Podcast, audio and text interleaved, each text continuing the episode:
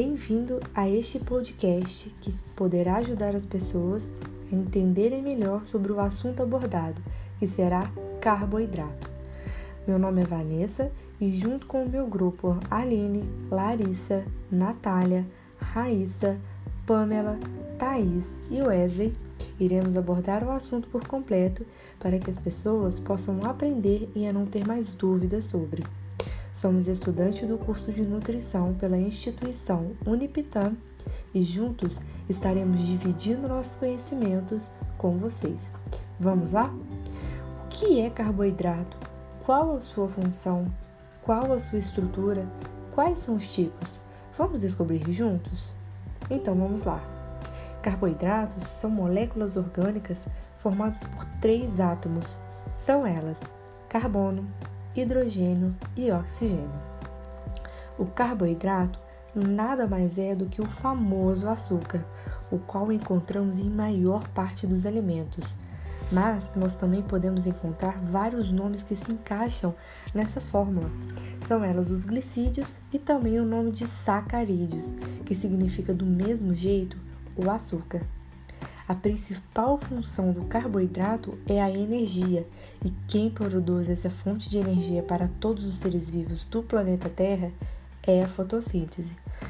Mas o que é a fotossíntese? É um processo fisicoquímico a nível celular realizado pelos seres vivos clorofilados que utilizam dióxido de carbono e água para obter a glicose através da energia solar. É através da fotossíntese que nós conseguimos carboidrato. E não é apenas dos seres humanos, as plantas também fazem fotossíntese para terem carboidratos. Então, a fotossíntese, além de oxigênio, fornece também carboidrato. Interessante, né? Mas o assunto não para por aí. Os carboidratos também possuem função estrutural e servem para a comunicação celular, ou seja, as células usam açúcar, usam carboidrato para se comunicarem no organismo. Há também os tipos de carboidrato que são os monossacarídeos, os disacarídeos, também conhecidos como oligosacarídeos, e os polissacarídeos. Os monossacarídeos são monômeros, são as unidades básicas para a construção dos oligosacarídeos e polissacarídeos. São, portanto, os mais simples e a sua fórmula geral é abre parênteses CH2O, fecha parênteses N, podendo haver variações. Os exemplos de monossacarídeos são a glicose, que é o açúcar presente no xarope de milho, no mel, na batata, no arroz, na farinha e nos doces. A frutose são açúcar presente nas frutas e a galactose, que não é encontrado livre na natureza, combinado com a glicose, forma a lactose e está presente no leite e nos produtos lácteos. Os disacarídeos são formados pela ligação entre duas moléculas de monossacarídeo. As ligações desses monômeros são chamadas de ligações glicosídicas. Devido à ligação, ocorre uma desidratação, formando uma molécula de água.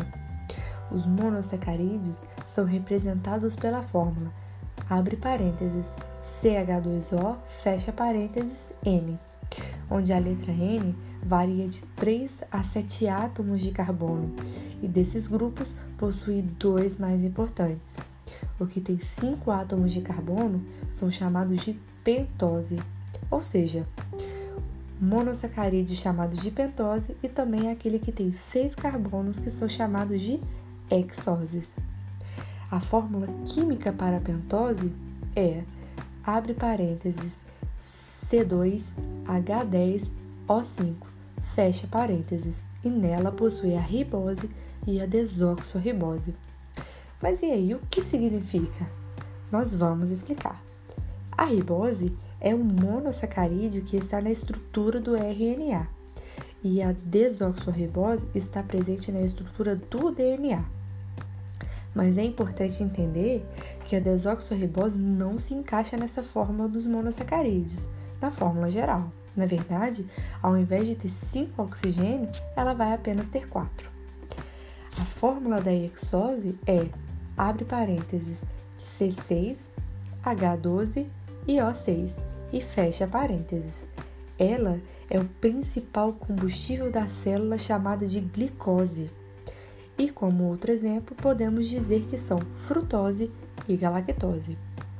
Uma característica interessante dos monossacarídeos é que elas possuem hidroxilas e carbonilas.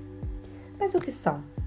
Hidroxila é um grupo funcional presente nas bases de, dos hidróxidos, representado pelo radical OH e formado por um, um átomo de hidrogênio e um de oxigênio.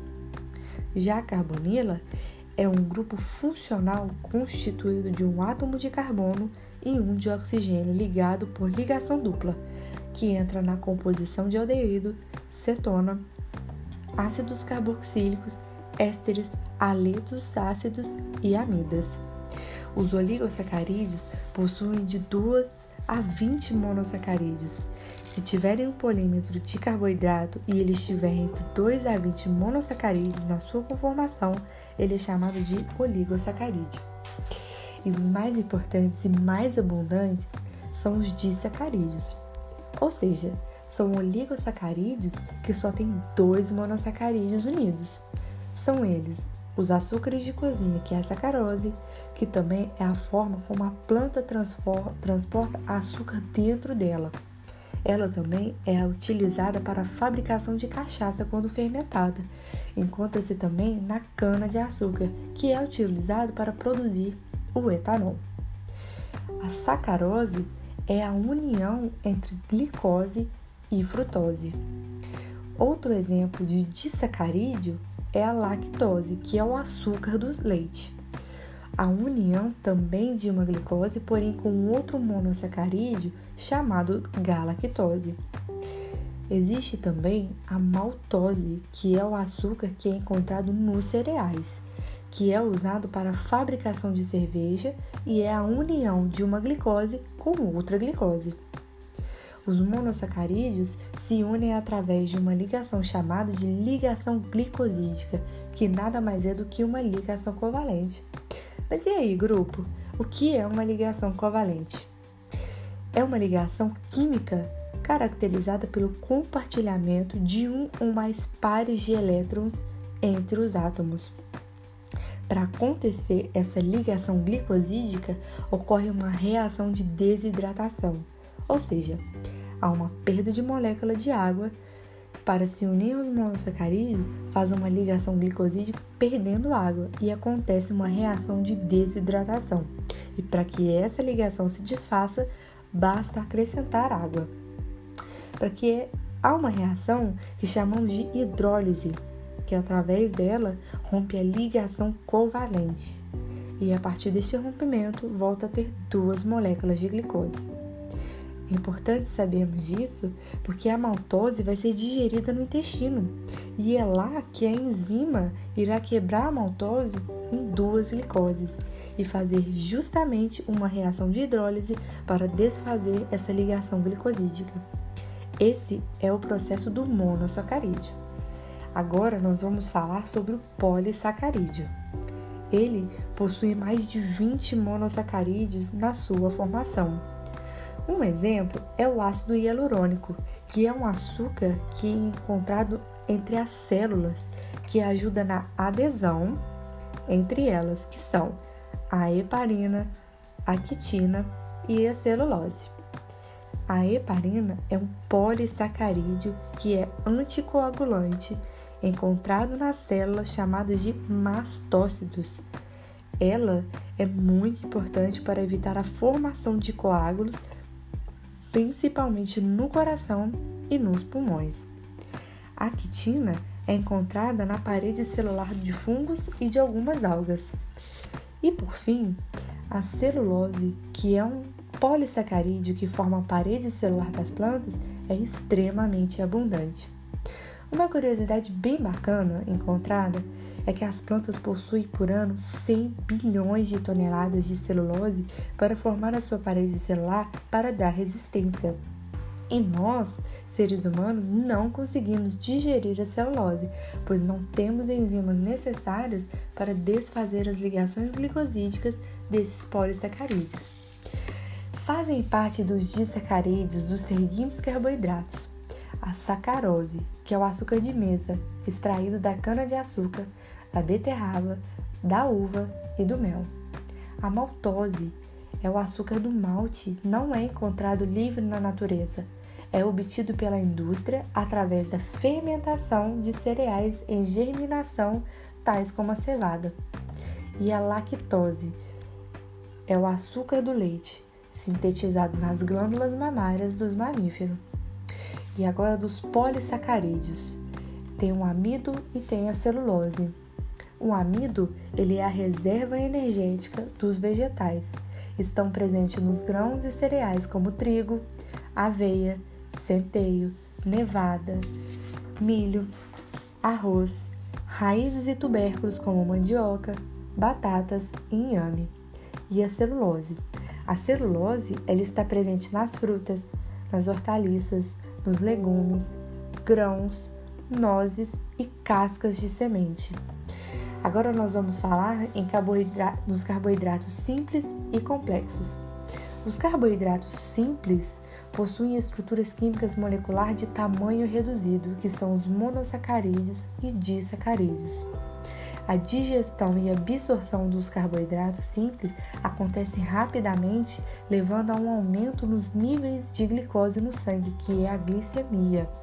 O exemplo de alimentação que são fontes de carboidratos simples são as frutas, o mel, o xarope de milho e o açúcar. Já os carboidratos complexos possuem estruturas químicas maior, que são os polissacarídeos. Por ser uma molécula maior, são digeridos e absorvidos mais lentamente, organizando o um aumento gradual da glicemia no sangue. E o exemplo de alimentos com fontes de carboidrato desse grupo é o arroz integral, a batata doce e a massa integral. Agora nós vamos falar dos benefícios comprovados do carboidrato. Ele é fonte de energia, como sabemos. Ao ingerirmos carboidratos, temos glicose na corrente sanguínea constantemente. Essa é a principal molécula que fornece a energia para as células do corpo. Ele também é aliado do cérebro. O cérebro é um dos órgãos que não funcionam sem glicose disponível na corrente sanguínea. Quando há uma diminuição no consumo desse nutriente, há uma produção exagerada de corpos cetônicos, uma vez que o organismo utiliza proteína como fonte de energia. Esses corpos cetônicos podem levar a uma intoxicação no indivíduo, levando a um sintoma indesejado como dores de cabeça, mau hálito, perda de massa muscular, insônia, alteração de humor, tremores e podem chegar até a desmaios. Ele também protege os músculos. Quando o nosso corpo possui as quantidades corretas de carboidrato, não é necessário utilizar a energia da proteína, que são os aminoácidos da massa muscular esquelética, assim como as proteínas podem ser utilizadas para reparar os músculos que sofreram microlesões devido à prática de exercícios e também à manutenção correta dessa massa muscular. Esses músculos são reparados e ficam bem mais fortes, e dependendo da quantidade, podem até aumentar, que no caso seria a hipertrofia. Mas vale lembrar que até mesmo carboidrato em excesso pode gerar um acúmulo de gordura corporal. Eles também proporcionam saciedade.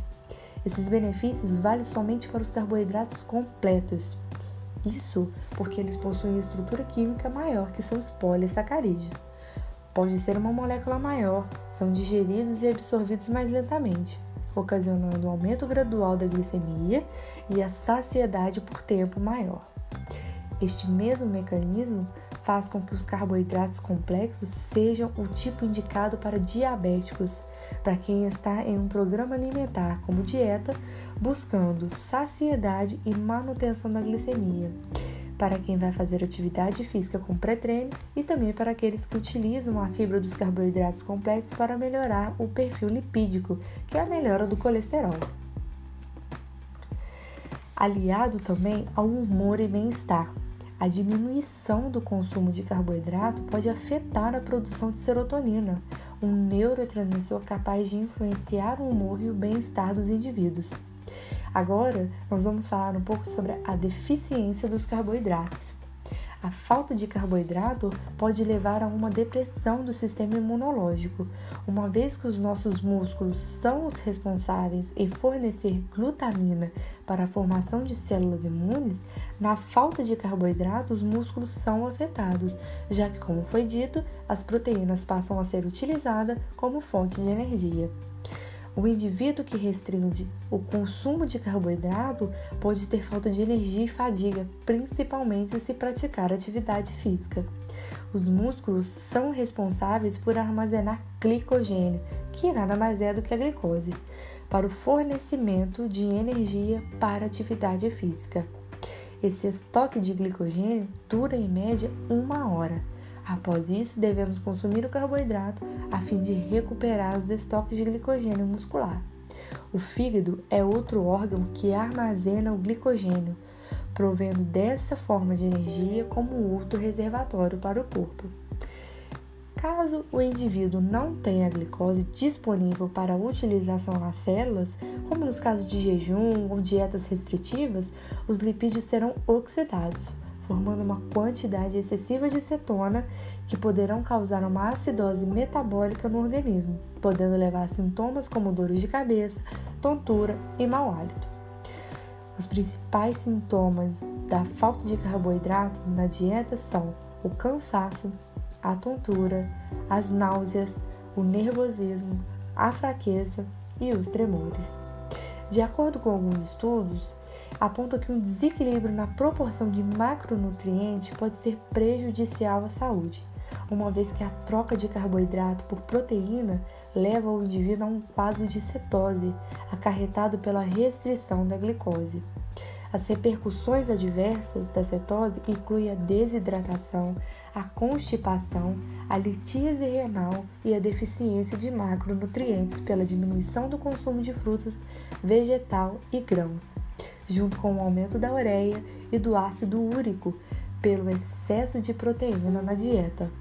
Por isso, dietas restritivas de carboidrato não são recomendadas.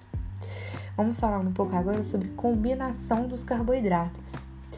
É interessante combinar os carboidratos com o consumo de proteínas magras ou gorduras boas, porque assim dá tempo de digestão desses macronutrientes e que irão proporcionar saciedade por mais tempo, evitando aqueles famosos beliscos de ficar comendo de tempo em tempo muito curtos.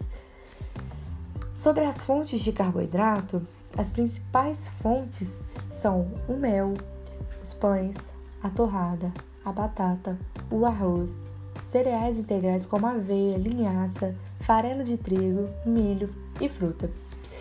Em quantidade, a Organização Mundial da Saúde preconiza que a distribuição de dos macronutrientes para indivíduos saudáveis seja de 55 a 75% de carboidrato, 10 a 15% de proteína e 15 a 30% de gordura.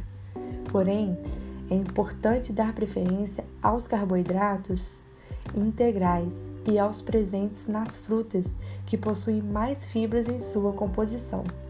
Assim, são digeridos lentamente no estômago, evitando o que chamamos de pico glicêmico, ou seja, quando uma quantidade muito grande de glicose é liberada na corrente sanguínea, que pode causar o risco sobrepeso obesidade e doenças como a resistência à insulina. E aí, os carboidratos engordam? Os nutrientes devem ser consumidos de acordo com a distribuição estabelecida por pesquisa e instituição científica, como foi mencionado acima. Um desequilíbrio no consumo de qualquer um dos macronutrientes pode aumentar o risco de acúmulo de peso, os carboidratos, eles são vistos como vilões, uma vez que ao serem consumidos em excesso, a insulina transforma o excesso de glicose em triacilglicerol, um tipo de gordura que fica armazenado no tecido adiposo. E vale lembrar que proteína e gordura em excesso também podem ser acumulados em forma de gordura, aumentando o tecido adiposo. Outra recomendação é não exagerar em frutas, por causa da frutose que atua no aumento da resistência insulínica e também porque é prejudicial principalmente quando é consumida de forma isolada. Associe sempre uma fibra como cereal, integral sem açúcar ou a um iogurte desnatado sem açúcar também. E agora falando um pouco sobre carboidrato e diabetes. É importante que as pessoas com diabetes priorizem os carboidratos complexos. Esses possuem baixo índice glicêmico, que é a velocidade com que a glicose entra no organismo. Outro ponto é que esses carboidratos tenham baixa carga glicêmica, que é a quantidade de glicose que irá entrar no organismo. Riscos do consumo em excesso de carboidrato. Pesquisas apontam que o excesso do consumo de alimento fonte de carboidrato pode acarretar no ganho de peso e aumento dos níveis do triglicerídeo sanguíneo. O risco de diabetes tipo 2 também aumenta. Isso porque o consumo exagerado de carboidrato, principalmente os não integrais, podem levar a um aumento significativo da liberação de insulina no sangue. Com este aumento de insulina crônico, pode ocorrer uma resistência dos receptores insulínicos nas células, fazendo com que a glicose permaneça e não seja absorvida pelo, para as células. Digestão e absorção dos carboidratos. Agora a gente vai citar alguns, alguns tópicos sobre essas digestão e absorção dos carboidratos. A digestão dos carboidratos, ela se inicia na boca e continua até o estômago, mas ocorre mais intensamente no intestino delgado, que é o duodeno e o jejum. As enzimas envolvidas são a amilase, que é a salivar e a pancreática, a sacarase, a maltase e a lactase. Depois que os carboidratos são digeridos no trato gastrointestinal, somente os monossacarídeos, que são a glicose, a galactose e a frutose, serão absorvidos no intestino, passando para a corrente sanguínea. Depois de absorvido, a galactose e a frutose são convertidas em glicose. Então, na circulação sistêmica, encontra-se somente a glicose que tem a função primordial que fornece a energia para o organismo. A função dos carboidratos é fonte primária de energia para o organismo. Ao serem oxidados no organismo com fonte de energia, car os carboidratos funcionam em 4 quilo quilocalorias. A preservação de proteínas é a presença de carboidratos na dieta que evita a degradação da proteína muscular. Ela é anticetogênica. A presença de carboidrato na dieta evita a formação de corpos cetônicos no organismo. Corpos cetônicos são substâncias provenientes da degradação dos ácidos graxos na ausência da glicose. Mantém a integridade do sistema nervoso central. A glicose é a fonte principal de energia para o cérebro, dizendo, dizemos que o cérebro é exclusivista, pois usa somente glicose como fonte de energia. E aí, pessoal? Gostaram do que o nosso grupo preparou para vocês? Espero que tenham gostado e poderá ajudá-los a entender melhor sobre carboidratos, que como viram está presente em todo em todo tempo na nossa vida. Um grande abraço e obrigada!